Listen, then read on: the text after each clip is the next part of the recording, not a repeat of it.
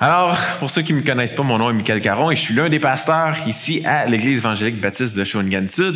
Et c'est moi qui aura le privilège de pouvoir poursuivre dans cette série Les essentiels pour une Église en santé. Et Eric, merci pour euh, l'annonce, pour la formation à Washington.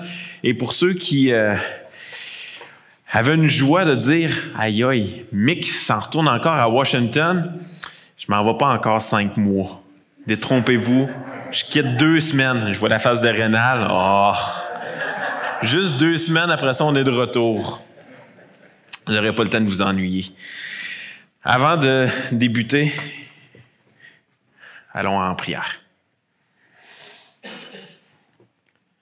Père du ciel, on veut, euh, on veut d'abord te remercier d'avoir fait de nous tes enfants, tes enfants d'adoption par ton sang qui a été versé à la croix, par cette grâce que tu nous as fait du pardon de nos péchés, de cette transformation de cœur que tu as fait. Seigneur, on est reconnaissant. Et notre désir, c'est que ce même évangile qui nous a donné vie puisse donner vie à d'autres autour de nous. C'est notre désir ultime. On prie, Seigneur, ce matin que on puisse être une église fondée sur ta parole et que ça puisse se refléter dans notre conduite, que ça puisse se refléter dans nos paroles, dans nos enseignements. On prie qu'on puisse avoir un amour de plus en plus grand pour la communauté autour de nous, pour notre prochain. Seigneur, on ne parle pas ici d'avoir un amour qui nous pousse à remplir les besoins, de tout, de tout remplir les besoins de tout le monde, les besoins terrestres de tous autour de nous, mais plutôt qu'on puisse avoir en nous cet amour sincère qui nous provient de l'Évangile, qu'on puisse également avoir ce sentiment d'urgence d'annoncer la bonne nouvelle de Jésus-Christ. On veut te prier, Seigneur, pour chacun d'entre nous ici qui avons des membres de famille, de, de nos familles qui n'ont pas répondu à l'appel du salut. On veut te prier pour nos frères, nos sœurs, nos parents, nos enfants. On veut prier pour nos grands-parents, peut-être même pour certains des arrière-grands-parents. On prie pour nos familles élargies. On prie pour nos voisins que l'on côtoie régulièrement. On veut te prier pour nos collègues de travail ou à l'école et tous ceux que tu vas placer sur notre chemin. Ah, oh, grand Dieu, on te prie que tu puisses nous utiliser pour qu'ils puissent entendre ce message de la bonne nouvelle et qui puisse répondre à ton appel. Donne-nous le courage. Donne-nous un amour assez profond pour leur parler de cette bonne nouvelle. Et Père, fais l'œuvre que toi seul peux faire dans leur cœur. Dans ton grand nom qu'on te prie. Amen. Ce matin, on parle de l'Évangile qui est une folie puissante. L'Évangile qui est une folie puissante. Et euh, comme vous le savez, on a débuté une série qu'on appelle Les essentiels d'une Église en santé. Pourquoi est-ce que c'est important d'avoir une Église en santé? Vous savez, il y a quelques années, on avait euh, une usine, euh, on avait plusieurs usines ici dans, dans, la région, et on avait entre autres la Belgo. Il y en a plusieurs qui connaissent la Belgo. La Belgo est une usine de, fabrication de papier. Et puis, cette usine-là, son mandat était de fabriquer du papier. Et il y avait une odeur aussi qui se dégageait de cette usine-là. Ça sentait le papier. Ça sentait le papier sur une forme différente, mais ça, ça sentait. Ça sentait ce que ça produisait. Et puis, vous savez, une église, c'est basé sur l'Évangile. On vit l'Évangile. Notre mandat, c'est de faire connaître ce message de l'Évangile. Et une Église qui ne sent pas l'Évangile autour, que les gens qui, vont nous côtoyer, les gens de la communauté, s'ils ne sentent pas l'Évangile sortir de nous, est-ce qu'on est en train de réellement remplir notre mission? La Belgo sentait le papier parce que sa mission, c'était de faire du papier. Et nous, notre mission, elle est basée sur l'Évangile, c'est de vivre et de proclamer l'Évangile. Est-ce qu'on peut dire qu'on sent l'Évangile? Et c'est pour ça l'importance d'une Église en santé. Une Église va être en santé lorsqu'elle va vivre l'Évangile, lorsqu'elle va prêcher l'Évangile et lorsqu'elle va sentir l'Évangile autour, lorsque l'Évangile va être reflété, que les gens de l'extérieur vont être attirés parce qu'ils vont voir une communauté surnaturelle ici qui est basée sur l'Évangile. Jusqu'à maintenant, on a abordé dans la série que Dieu parle encore aujourd'hui. C'était le premier message de la série sur l'importance de la prédication. Et est-ce que quelqu'un se rappelle ici de la seule application que je vous ai laissée lorsque j'ai parlé sur l'importance de la prédication? Ça fait environ quatre semaines de cela. Vous n'êtes pas obligé de le dire, je sais que vous en rappelez tous. La seule application que je vous ai laissée et que je vous la redis encore, c'est lorsque que vous allez vous en venir ici et lorsque vous allez repartir d'ici, croyez et priez que Dieu parle encore au travers de sa parole. Que Dieu va encore vous parler aujourd'hui, ce matin. Lorsque la parole de Dieu est ouverte, lorsqu'on prêche la parole de Dieu, lorsqu'on expose le texte, le texte ne peut pas rien faire d'autre que de revenir à Dieu sans avoir fait un effet. Elle fait un effet dans le cœur des gens. Elle donne vie à ce qui était mort. Et pour ceux qui, ont maintenant, qui sont nés de nouveau, à cause de la parole de Dieu, elle nous affermit, elle nous édifie, elle nous encourage. Elle nous donne cette persévérance pour continuer. Et donc ça, c'est le premier message qu'on a vu, l'importance de la prédication par exposition, d'exposer le texte. Par la suite, on a parlé de celui qui donne vie à ce qui est mort. Et je vous ai dit que quand on n'a pas la foi, quand on n'a pas répondu au salut, on est mort dans nos péchés. On est complètement mort et qu'on ne peut pas rien faire pour aller à Dieu. Que même si on a toute la bonne volonté du monde, il n'y a rien qu'on peut faire pour aller à Dieu. Il y a seulement Dieu qui peut faire l'œuvre dans le cœur d'une personne. Il y a seulement Dieu qui peut venir transformer mon cœur pour me rendre capable de répondre à son appel. Ça, c'était le deuxième message de la série. Ils sont tous disponibles sur YouTube, sur le site Internet également pour ceux qui auraient manqué. Et on a vu la semaine dernière comme quoi que l'Évangile, avec Matthieu, comme quoi que l'Évangile est à la base de tout. Que l'Évangile est à la base de la raison même qu'on est ici. C'est à, la, c'est à la base de la raison même de l'Église locale. Ou ce que, à cause de l'Évangile, Dieu a maintenant réconcilié des gens qui n'avaient rien en commun ensemble à cause de son sang qui a été versé à la croix et du pardon de nos péchés qu'on a obtenu. Et ce matin, on parle d'un sujet qui est l'évangélisation, un sujet qui, euh, euh, ça, a donné qu'on parlait de ça à l'école du dimanche, mais comme quoi que l'évangélisation est souvent un sujet qui fait naître différentes émotions chez chacun d'entre nous. Il y en a qui vont vivre une certaine culpabilité, il y en a qui vont, vivre une certaine détresse en dedans, de dire ah je sais qu'il faut que j'évangélise, mais je sais que c'est tellement difficile, je suis pas capable. Ça fait naître toutes sortes d'émotions en dedans de nous. Mais avant d'entrer dans le sujet, petite histoire. Et je vais prendre une petite gorgée. Il était une fois un homme qui vivait dans un petit village. Et euh, cet homme-là a créé une boisson. Il a, pris différents ingrédients et lorsque tous les ingrédients réunis ensemble, ça l'a fait une boisson incroyable. Et puis là, il s'est mis à donner sa boisson aux gens autour. Les gens en buvaient. Wow! Elle est tellement bonne, j'ai jamais bu quelque chose d'aussi bon.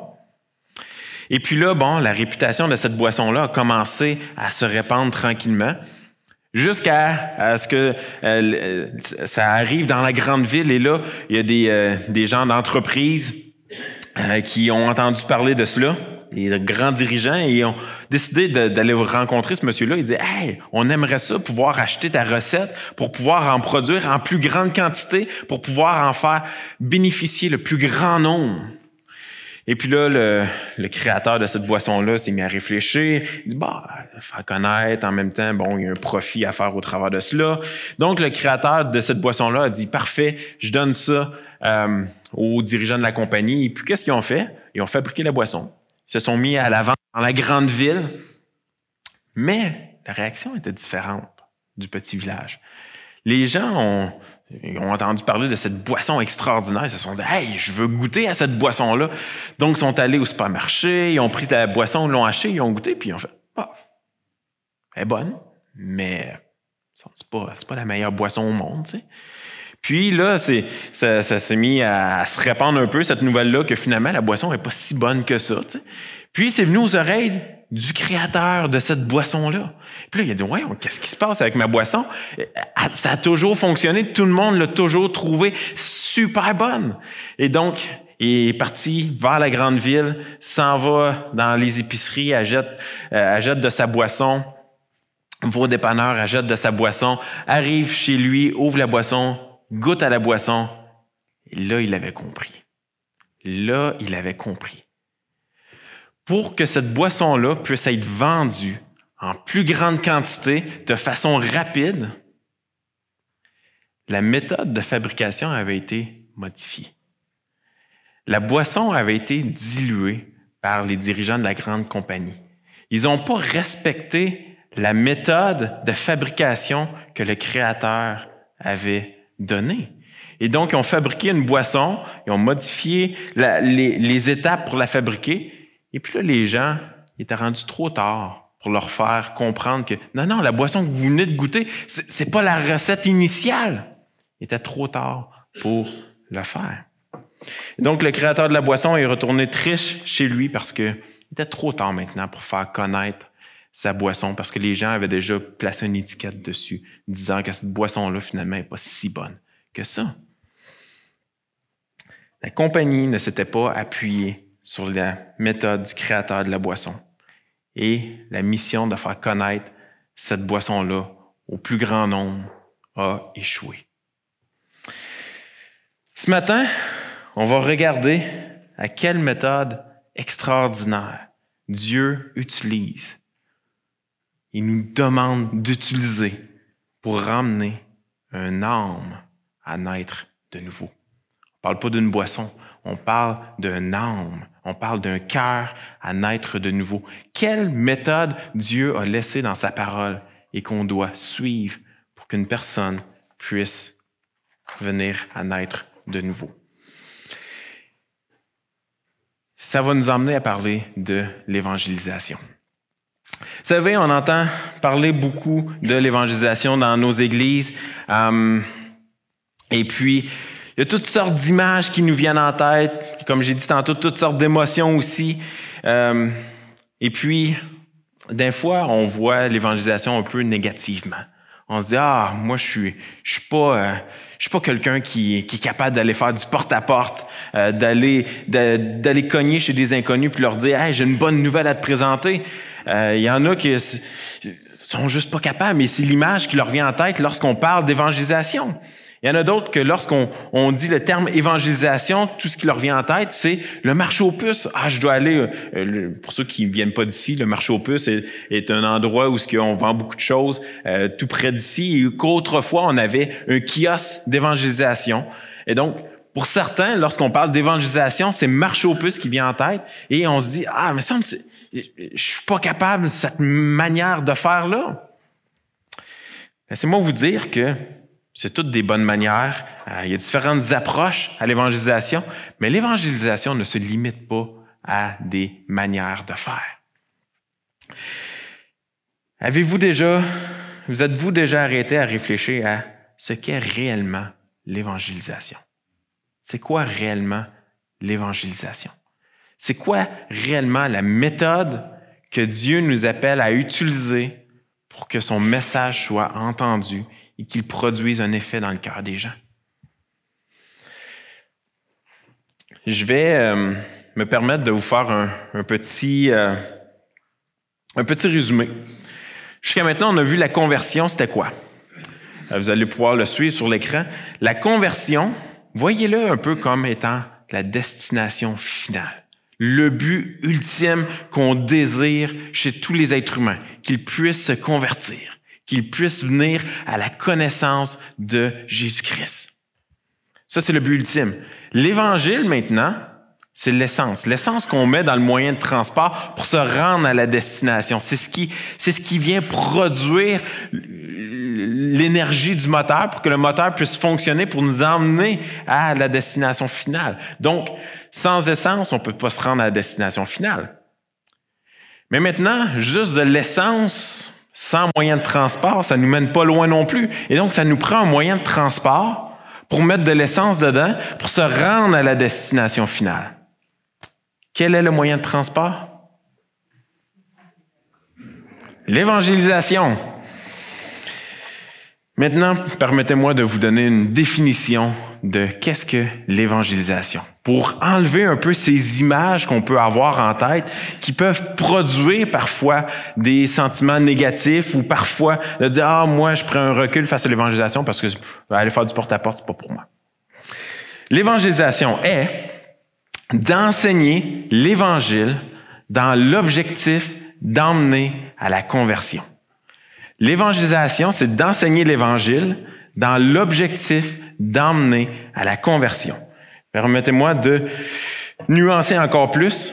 L'évangélisation, c'est d'enseigner, c'est d'annoncer, c'est de proclamer, c'est de prêcher l'Évangile ou le message de Dieu qui nous conduit au salut dans l'objectif ou dans l'espoir ou dans le désir ou avec le but d'emmener à la conversion ou de convaincre ou de persuader. C'est ce qu'est l'évangélisation biblique. C'est de proclamer un message dans l'objectif que ce message ne revienne pas sans avoir fait son effet dans le cœur des gens. Et vous savez,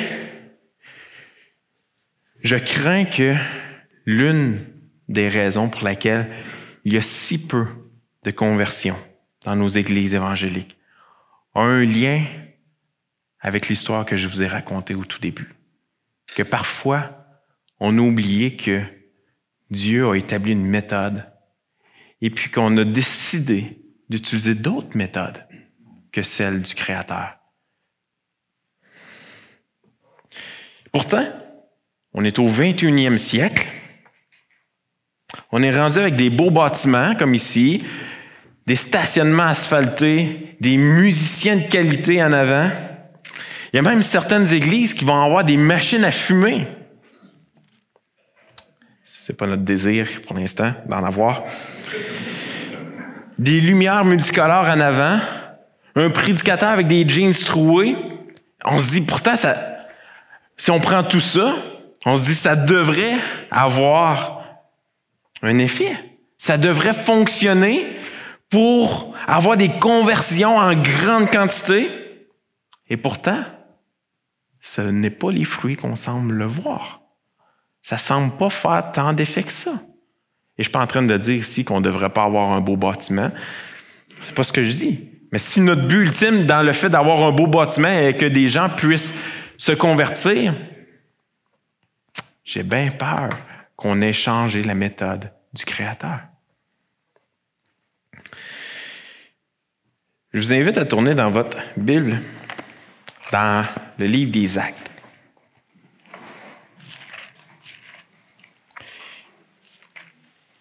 Et je vais vous faire tourner rapidement à différents endroits dans le livre des Actes, juste qu'on puisse voir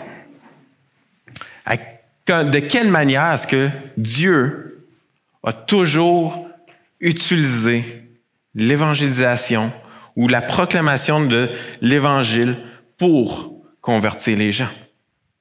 Le livre des Actes, c'est, on, voit le commencement de l'Église. Les premiers chrétiens apparaissent dans le livre des Actes et l'Église prend forme de plus en plus. On commence au chapitre 2, verset 41.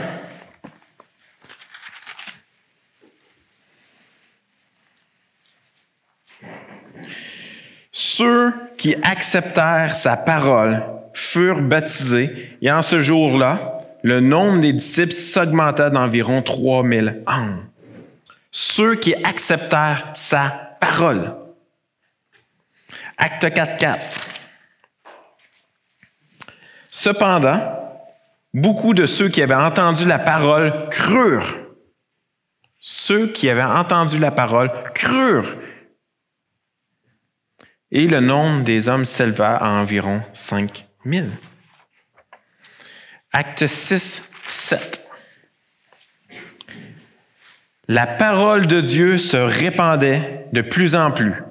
Le nombre des disciples augmentait beaucoup à Jérusalem et une grande foule de sacrificateurs obéissait la foi.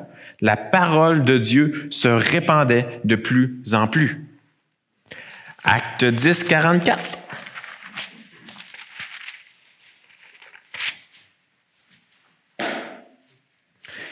Comme Pierre prononçant encore ces mots, le Saint-Esprit descendit sur tous ceux qui écoutaient la parole. Ceux qui écoutaient la parole. Un dernier passage que je vous fais tourner, Acte 12, 24. Cependant, la parole de Dieu se répandait de plus en plus et le nombre de disciples augmentait. Voyez-vous ici la méthode que Dieu utilise, c'est la méthode que Dieu utilise encore aujourd'hui. La parole, lorsqu'elle est entendue, produit un effet dans le cœur des gens. Il n'y a rien d'autre qu'on peut faire qui va amener un âme à se convertir. Romains 10, 17 dit Ainsi la foi vient de ce qu'on entend, et ce qu'on entend vient de la parole de Christ. On a beau avoir un beau bâtiment, on a beau avoir des jeans troués en avant, on a beau avoir un stationnement asphalté, on a beau avoir des machines à boucan, des lumières multicolores en avant. Mais si l'Évangile n'est pas proclamé, n'est pas prêché, n'est pas entendu de la part des gens, tu vas peut-être avoir des gens en grand nombre dans ton bâtiment, mais ce sera rien de différent que si on visitait un cimetière. Parce que comme je l'ai mentionné il y a quelques semaines, lorsqu'on a parlé de la conversion, lorsqu'on n'a pas l'Esprit de Dieu en nous, lorsque notre cœur n'a pas été régénéré, lorsque notre cœur n'a pas été transformé, on est mort dans nos péchés. Et si l'Évangile n'est pas annoncé, les gens vont rester morts. Et donc, aussi bien aller prêcher dans un cimetière où que les gens sont morts. L'Évangile ne doit pas seulement être vécu parmi nous, on l'a vu avec Matthieu, où ce que l'Évangile doit être vécu euh, parmi nous, on doit vivre l'Évangile en tant qu'Église, on doit montrer de l'amour, de la compassion, de l'hospitalité, tout ça provient de l'Évangile. Ça prend ça, mais ça prend également que la parole de Dieu soit entendue. Ça fait partie de la méthode du Créateur. C'est Dieu qui a instauré cette méthode. L'évangélisation est une folie. Vous savez, l'une des raisons pour laquelle l'Église locale est importante et que la prédication est importante, ou, que je pourrais dire qu'ils sont essentiels, c'est parce que la prédication et l'Église vont ensemble. On ne peut pas dissocier les deux. La prédication de la parole, comme on l'a vu il y a quelques semaines, non seulement va affermer le cœur du croyant, mais elle donne vie à ce qui est mort. Pas parce que la prédication utilise, euh, pas parce que le prédicateur utilise une magie spéciale dans ses paroles, mais c'est parce que Dieu parle et agit lorsque sa parole est exposée, lorsqu'elle est annoncée, lorsqu'on la prêche droitement, on est en train de prêcher le message qui est dans le texte. Et c'est ça qui va faire l'effet sur le cœur des gens. Lorsqu'on prêche droitement le texte, nécessairement, ça va nous emmener à prêcher l'Évangile, la bonne nouvelle de Jésus-Christ, parce que toutes les Écritures pointent vers Jésus. Toutes les Écritures nous parlent de Jésus. Qu'on soit dans l'Ancien, qu'on soit dans le Nouveau, toutes les Écritures nous parlent de Jésus. Et quand on prêche, quand on expose le texte, on expose l'Évangile. Mais l'évangélisation est une folie. Ce n'est pas moi qui dis cela, c'est Paul.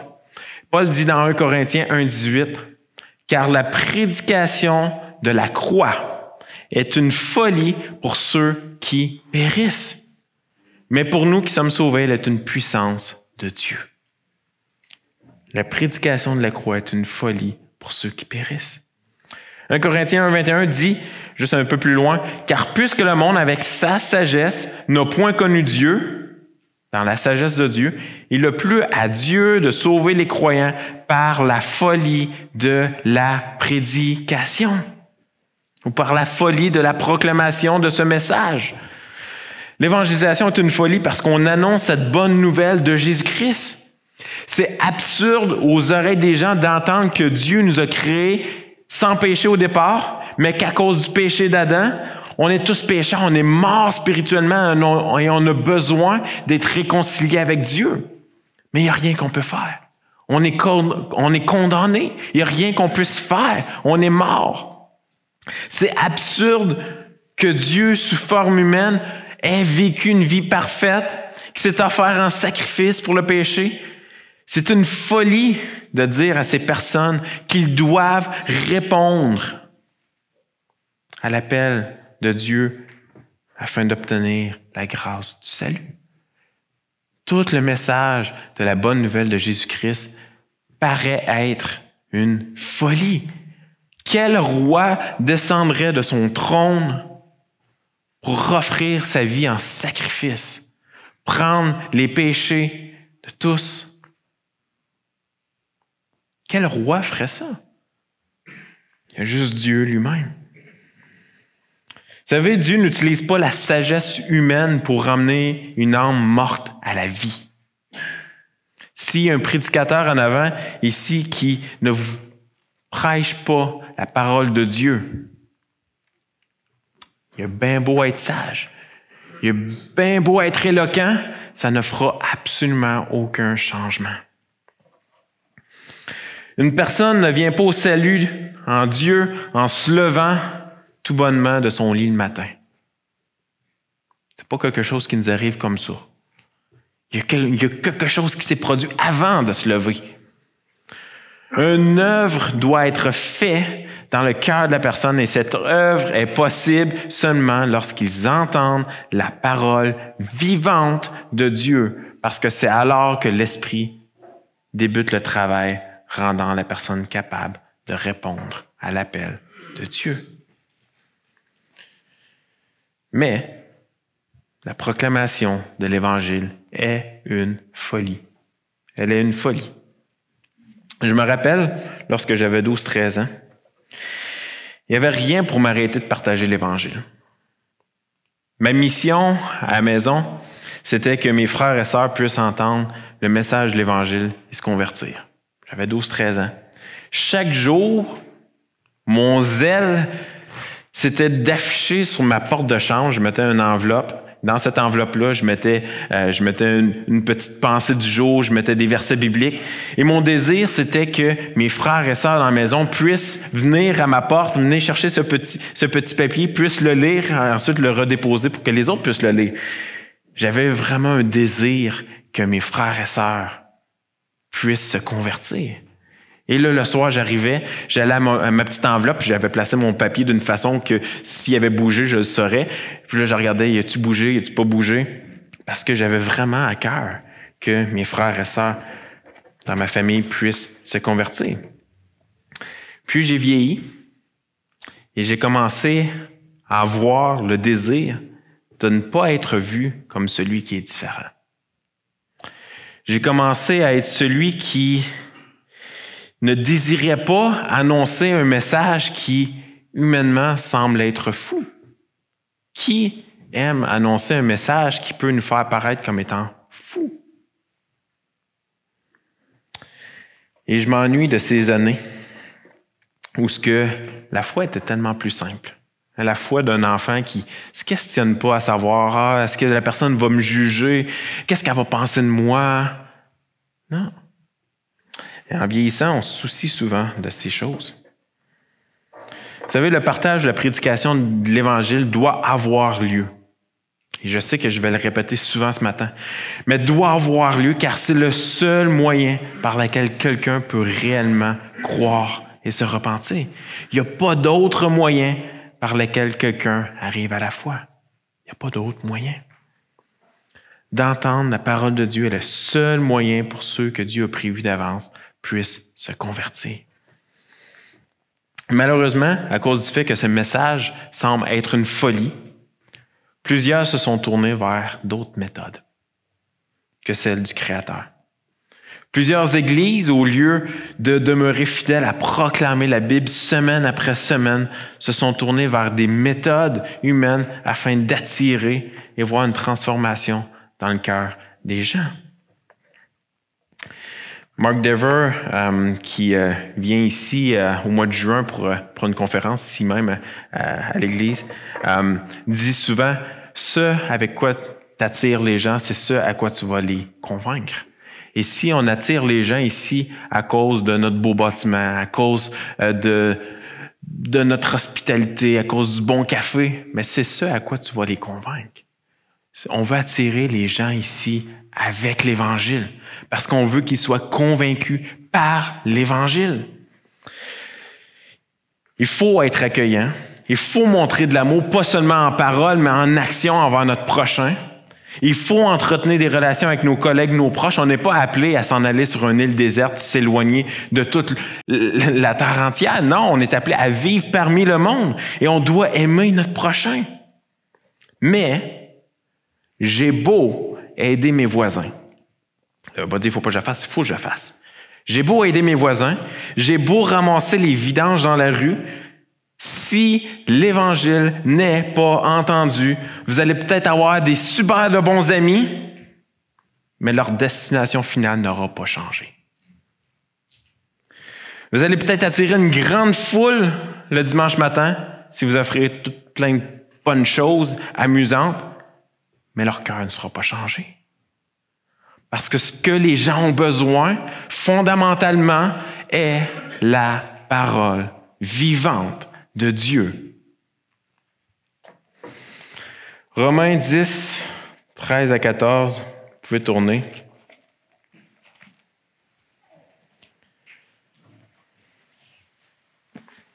Romains 10, 13 à 14.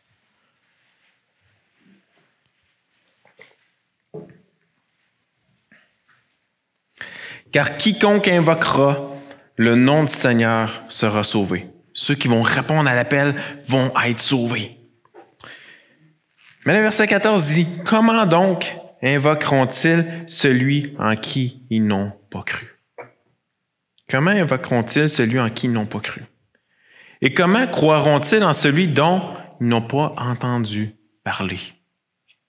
Et comment en entendront-ils parler s'il n'y a personne qui prêche, s'il n'y a personne qui annonce, qui proclame ce message? Comment en entendront-ils parler? Ce qui nous amène au fait que on a tous une responsabilité. On a tous cette responsabilité d'annoncer, de proclamer, de prêcher le message de l'Évangile autour de nous. La grande mission de Matthieu 28 s'appliquait pas seulement qu'aux apôtres, s'appliquait pas seulement aux gens du premier siècle, ne s'applique pas seulement qu'à l'Église lorsqu'elle est réunie, mais s'applique à tous les croyants. Matthieu 28, Jésus qui dit, Allez, faites de toutes les nations des disciples, les baptisant au nom du Père, du Fils et du Saint-Esprit, enseignez-leur à observer tout ce que je vous ai prescrit. Et voici la bonne nouvelle, et voici, je suis avec vous tous les jours jusqu'à la fin du monde. Allez, faites de toutes les nations des disciples. De quelle manière est-ce qu'on fait des disciples? En annonçant, en proclamant, en prêchant le message de la bonne nouvelle de Jésus-Christ. Tous les chrétiens du monde ont la responsabilité de l'évangélisation et pourtant, et pourtant, si peu d'entre nous prenons notre rôle au sérieux. Et je me parle à moi, premièrement. Parce que si je ne me parlais pas à moi, premièrement, c'est certain que ma femme m'en parlerait dans l'auto. Ou ce que je suis pas, je suis pas le, le super évangéliste. C'est pas moi. Je sais que j'ai cette responsabilité-là, mais c'est tellement difficile. Ah, c'était facile quand j'avais 12-13 ans. Mais maintenant que je suis plus vieux, ah, que c'est difficile. Mais ça n'empêche pas que je dois chercher de tous les moyens possibles de pouvoir le faire. Je dois me raccrocher à cette promesse que Jésus a dit, je suis avec vous tous les jours jusqu'à la fin du monde. Lorsque je le fais, lorsque j'annonce ce message de l'Évangile, je suis pas seul. Il y a une puissance qui accompagne le message de l'Évangile. Oui, ça sonne comme une folie, mais il y a quand même une puissance qui est là et qui vient faire l'effet sur le cœur des gens. On doit se raccrocher à ça. Imaginez-vous si les chrétiens dans cette salle se levaient et commençaient à annoncer l'Évangile à toute sa famille, à, à sa coiffeuse, ses amis, collègues d'école, collègues de travail, Imaginez-vous 140 chrétiens de l'Église ici qui prennent cette ferme résolution. Imaginez-vous l'effet que ça aurait. On, arrêterait peut-être de se plaindre qu'on voit peu de conversion. Peut-être. Si on prenait notre rôle au sérieux. Si on utilisait la méthode du Créateur. Mais Luc 10, 2 nous dit, il leur dit, la moisson est grande, mais il y a peu d'ouvriers. Et pourtant, on est plusieurs chrétiens. On est plusieurs. On est plusieurs qui ont été transformés par cet évangile. Mais ça nous dit, la moisson est grande. le message a besoin d'être entendu, a besoin d'être semé, mais il y a peu d'ouvriers. Priez donc le maître de la moisson d'envoyer des ouvriers dans sa moisson. Priez le maître de la moisson d'envoyer des ouvriers dans sa moisson. Et vous savez, la tendance, c'est souvent de dire Ah, parfait, je vais prier que Dieu puisse envoyer euh, Pierre, Jean, Jacques pour aller faire le travail. Non. Si vous priez parce qu'il y a peu d'ouvriers, peut-être que Dieu va vous mettre à cœur que vous, êtes vous-même un ouvrier que vous devriez vous aussi y aller. Ça ne nous dégage pas de cette responsabilité lorsqu'on prie qu'il puisse y avoir des ouvriers dans la moisson. On a encore cette responsabilité-là. C'est pas la responsabilité d'un comité d'évangélisation dans l'Église. C'est pas le groupe élite qui s'en va faire l'évangélisation pour le restant d'entre nous qu'on n'a pas nécessairement un don particulier par rapport à ça ou parce qu'on a peur ou parce qu'on est gêné. Non, ça nous dégage pas de ces responsabilités. On a tous cette responsabilité. Paul dit à Timothée, Quant à vous, soyez toujours sobre d'esprit, supportez la souffrance, faites le travail d'un évangéliste, accomplissez votre ministère. Il parle ici au pasteur.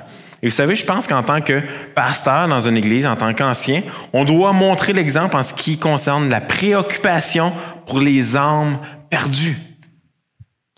Qu'on doit montrer l'exemple en ce qui a trait à la responsabilité qu'on a en tant que chrétien de partager l'Évangile, que l'occasion soit favorable ou non. Premièrement, l'Évangile doit être prêché dans les sermons du dimanche. L'Évangile doit être prêché dimanche après dimanche. Si on prêche la parole de Dieu par exposition, comme je vous l'ai dit tout à l'heure, si on fait le point du texte, le point que l'auteur voulait faire devient le point principal de notre, prédication du sermon, nécessairement, ça va nous emmener à Christ, ça va nous emmener à l'Évangile. En tant que pasteur, le sérieux l'urgence du message doit nous faire éviter la crainte d'offenser les autres. Et puis, c'est c'est une crainte qui est réelle. C'est pas, c'est pas parce que vous êtes assis ici que, et que je vous entends pas parler que moi je suis ici en train de parler, qu'il n'y a pas une crainte qui est là lorsqu'on dit qu'on est mort dans nos péchés, qu'on s'en va vers le jugement éternel, qu'on doit naître de nouveau. C'est pas un message facile à proclamer. Mais on doit passer par-dessus cette crainte d'offenser les autres. Parce qu'on est en train de donner l'exemple aussi. On est en train d'équiper les croyants de l'Église en leur disant, vous devez passer par cette crainte-là. Vous devez annoncer le message de l'Évangile tel qu'il est dans les Écritures sans rien modifier. De toute façon, l'Évangile a déjà l'air d'une folie. Wow! J'ai halluciné un peu que mon lutrin allait tomber je commence à, manquer d'un peu de protéines. Non, c'est pas vrai. Donc, excusez, j'ai eu, j'ai eu une petite frousse. Tant que c'était pas moi qui tombais. On devrait toujours se rappeler que les gens qui sont sans Jésus, qui sont sans Christ, vont mourir. On va tous mourir mais que les gens qui sont sans l'Évangile vont se tenir devant le Dieu puissant. Ils vont devoir rendre compte de leur vie, qui seront, qui va être trop tard, qu'ils vont être condamnés pour l'enfer éternel. Le message est sérieux. Notre responsabilité, elle est sérieuse. Le message est trop sérieux, est trop urgent pour qu'on ait peur de parler, de dire la vérité sur la sainteté de Dieu et sur notre propre dépravation, sur le fait que on est complètement perdu. Le message est trop sérieux, le message est trop urgent pour avoir peur de passer pour fou à cause du message de l'Évangile. Pierre, qui a accompagné Jésus durant son ministère sur terre, Pierre qui a renié trois fois Jésus, nous dit dans le livre des, nous montre un exemple dans le livre des Actes. Dans Acte 2, 23, vous n'êtes pas obligé de tourner, je vous le lis. Où ce que Pierre, malgré le fait qu'il a renié Jésus trois fois, en arrive à ne pas craindre de dire la vérité, même si elle peut être offensante.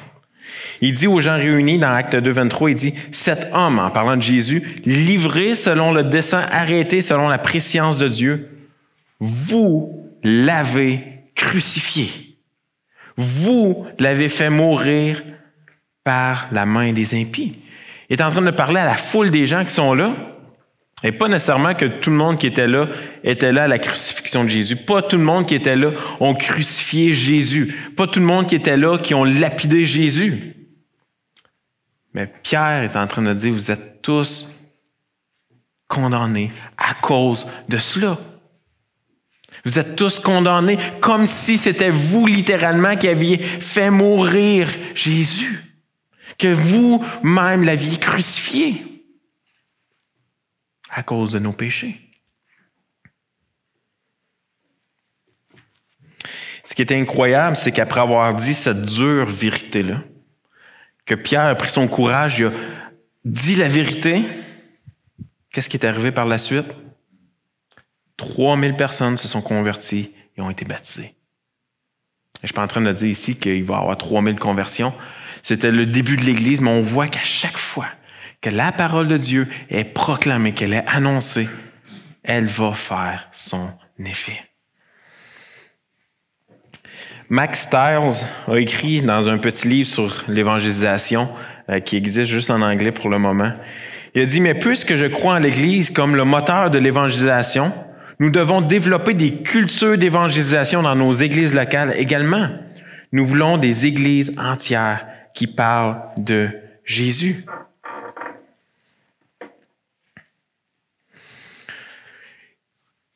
Et vous savez, je crois que si on doit nous discipliner en tant qu'individu, en tant que croyants pour partager l'Évangile, et si Les pasteurs doivent faire le travail d'un évangéliste en équipant les saints, en équipant les croyants. L'Église a ce rôle, a un rôle à jouer. L'Église n'est pas appelée à développer nécessairement des programmes d'évangélisation. C'est pas mal d'avoir des activités d'évangélisation. Je pense que c'est une bonne chose.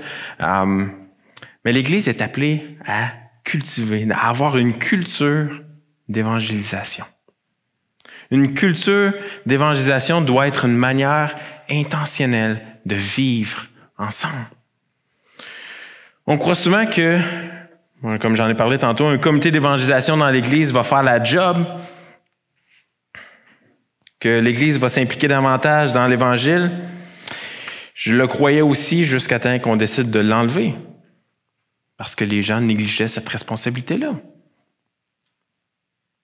En tant qu'Église, je crois que la parole nous enseigne qu'on doit refléter l'Évangile par l'amour qu'on a les uns pour les autres, premièrement.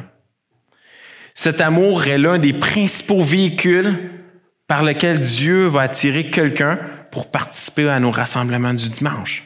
Il va y avoir une communauté qui est surnaturelle, qui est basée sur l'Évangile. Un amour qui est surnaturel, un amour qui est possible seulement à cause de l'Évangile. Les gens vont être attirés par cela. Vous savez, avez-vous déjà passé devant une boulangerie qui fabrique du pain?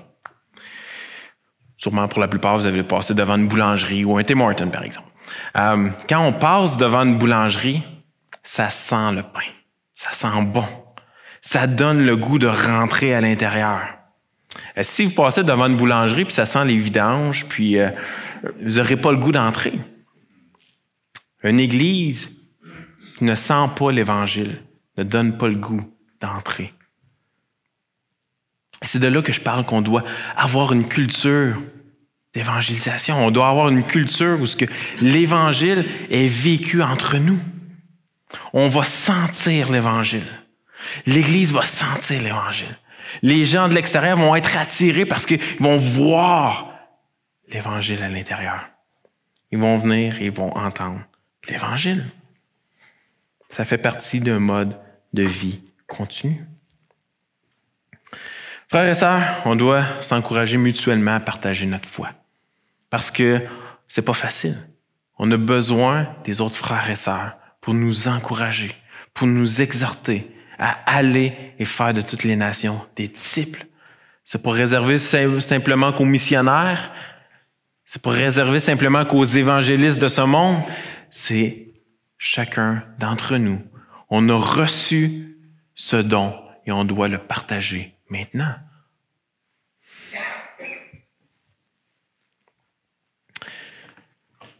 1 Corinthiens 3, et je conclus avec cela. 1 Corinthiens 3, versets 5 à 7. Qu'est-ce donc qu'Apollos et qu'est-ce que Paul? Des serviteurs par le moyen desquels vous avez cru, selon que le Seigneur l'a donné à chacun. Verset 6. J'ai planté, Apollos a arrosé, mais Dieu a fait croître. En sorte que ce n'est pas celui qui plante qui a quelque chose, ni celui qui arrose, mais Dieu qui fait croître. On reçoit le don de Dieu par grâce. C'est pas par nos mérites. On le reçoit par grâce. Et c'est pas pour rien que le message de l'Évangile semble être une folie. On n'a aucun mérite si une personne qui se convertit après avoir entendu ce message-là. Parce que ça sonne comme une folie. Mais tout le mérite revient à Dieu. Toute la gloire revient à Dieu. Parce que c'est lui qui produit le changement. C'est lui qui décide du changement. C'est Dieu qui fait croire que nous, on est des serviteurs. On obéit avec joie. Vous savez, le fait que Dieu est souverain sur toute chose, que Dieu est au contrôle de tout, que Dieu est au-dessus de tout, crée la certitude que l'évangélisation va être fructueuse. En dehors de cela, en dehors de la souveraineté de Dieu, il n'y a même pas de possibilité que l'évangélisation soit fructueuse, parce que c'est Dieu qui est au contrôle. C'est Dieu qui produit le fruit. Et donc, on est appelé à annoncer le message. Et Dieu est appelé à faire le travail. C'est Dieu qui va produire les fruits. Et ça, c'est encourageant. Pourquoi est-ce que l'évangélisation est un élément essentiel d'une Église en santé? Parce que l'Église est le plan de Dieu afin qu'elle serve d'ambassade, afin de proclamer le message du roi. Lorsqu'on est réunis ici, on est en train de représenter le roi des rois. On est en train de recevoir le message du roi. Et quand je parle de roi, je parle pas de moi, mais je parle de Dieu. Son message est entendu et ce message doit être proclamé par la suite. On est des ambassadeurs de ce message. On vit par l'Évangile et on proclame par la suite le message du roi. L'Église est comme une ambassade dans ce sens. Prions.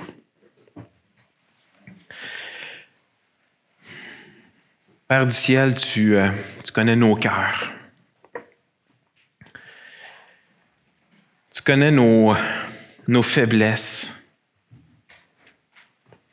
Tu sais à quel point que c'est, probablement l'une des, euh, l'un des rôles du chrétien le plus difficile à faire que d'annoncer le message.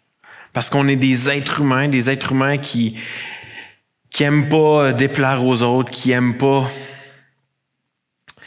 qui aiment pas se faire juger, qui aiment pas passer pour fou. On veut être bien vu de la part des autres. Et Père, rappelle-nous que sans cesse, l'urgence et le sérieux de ce message. Rappelle-nous qu'il y a une seule méthode que tu utilises. Et c'est de passer par nous, tes enfants, pour proclamer ton message sous la forme d'évangélisation, pour que ce message soit entendu et que les cœurs soient transformés. Que les cœurs soient réconciliés avec toi. Ah, Seigneur, ça devrait être notre but ultime à toute chose. Que les cœurs soient réconciliés avec toi. Que personne ne se perde. Donne-nous un amour assez profond. Donne-nous un courage. Éloigne de nous ces peurs. Et rappelle-nous sans cesse que tu es avec nous tous les jours, et ce, jusqu'à la fin du monde. En ton nom prie. Amen.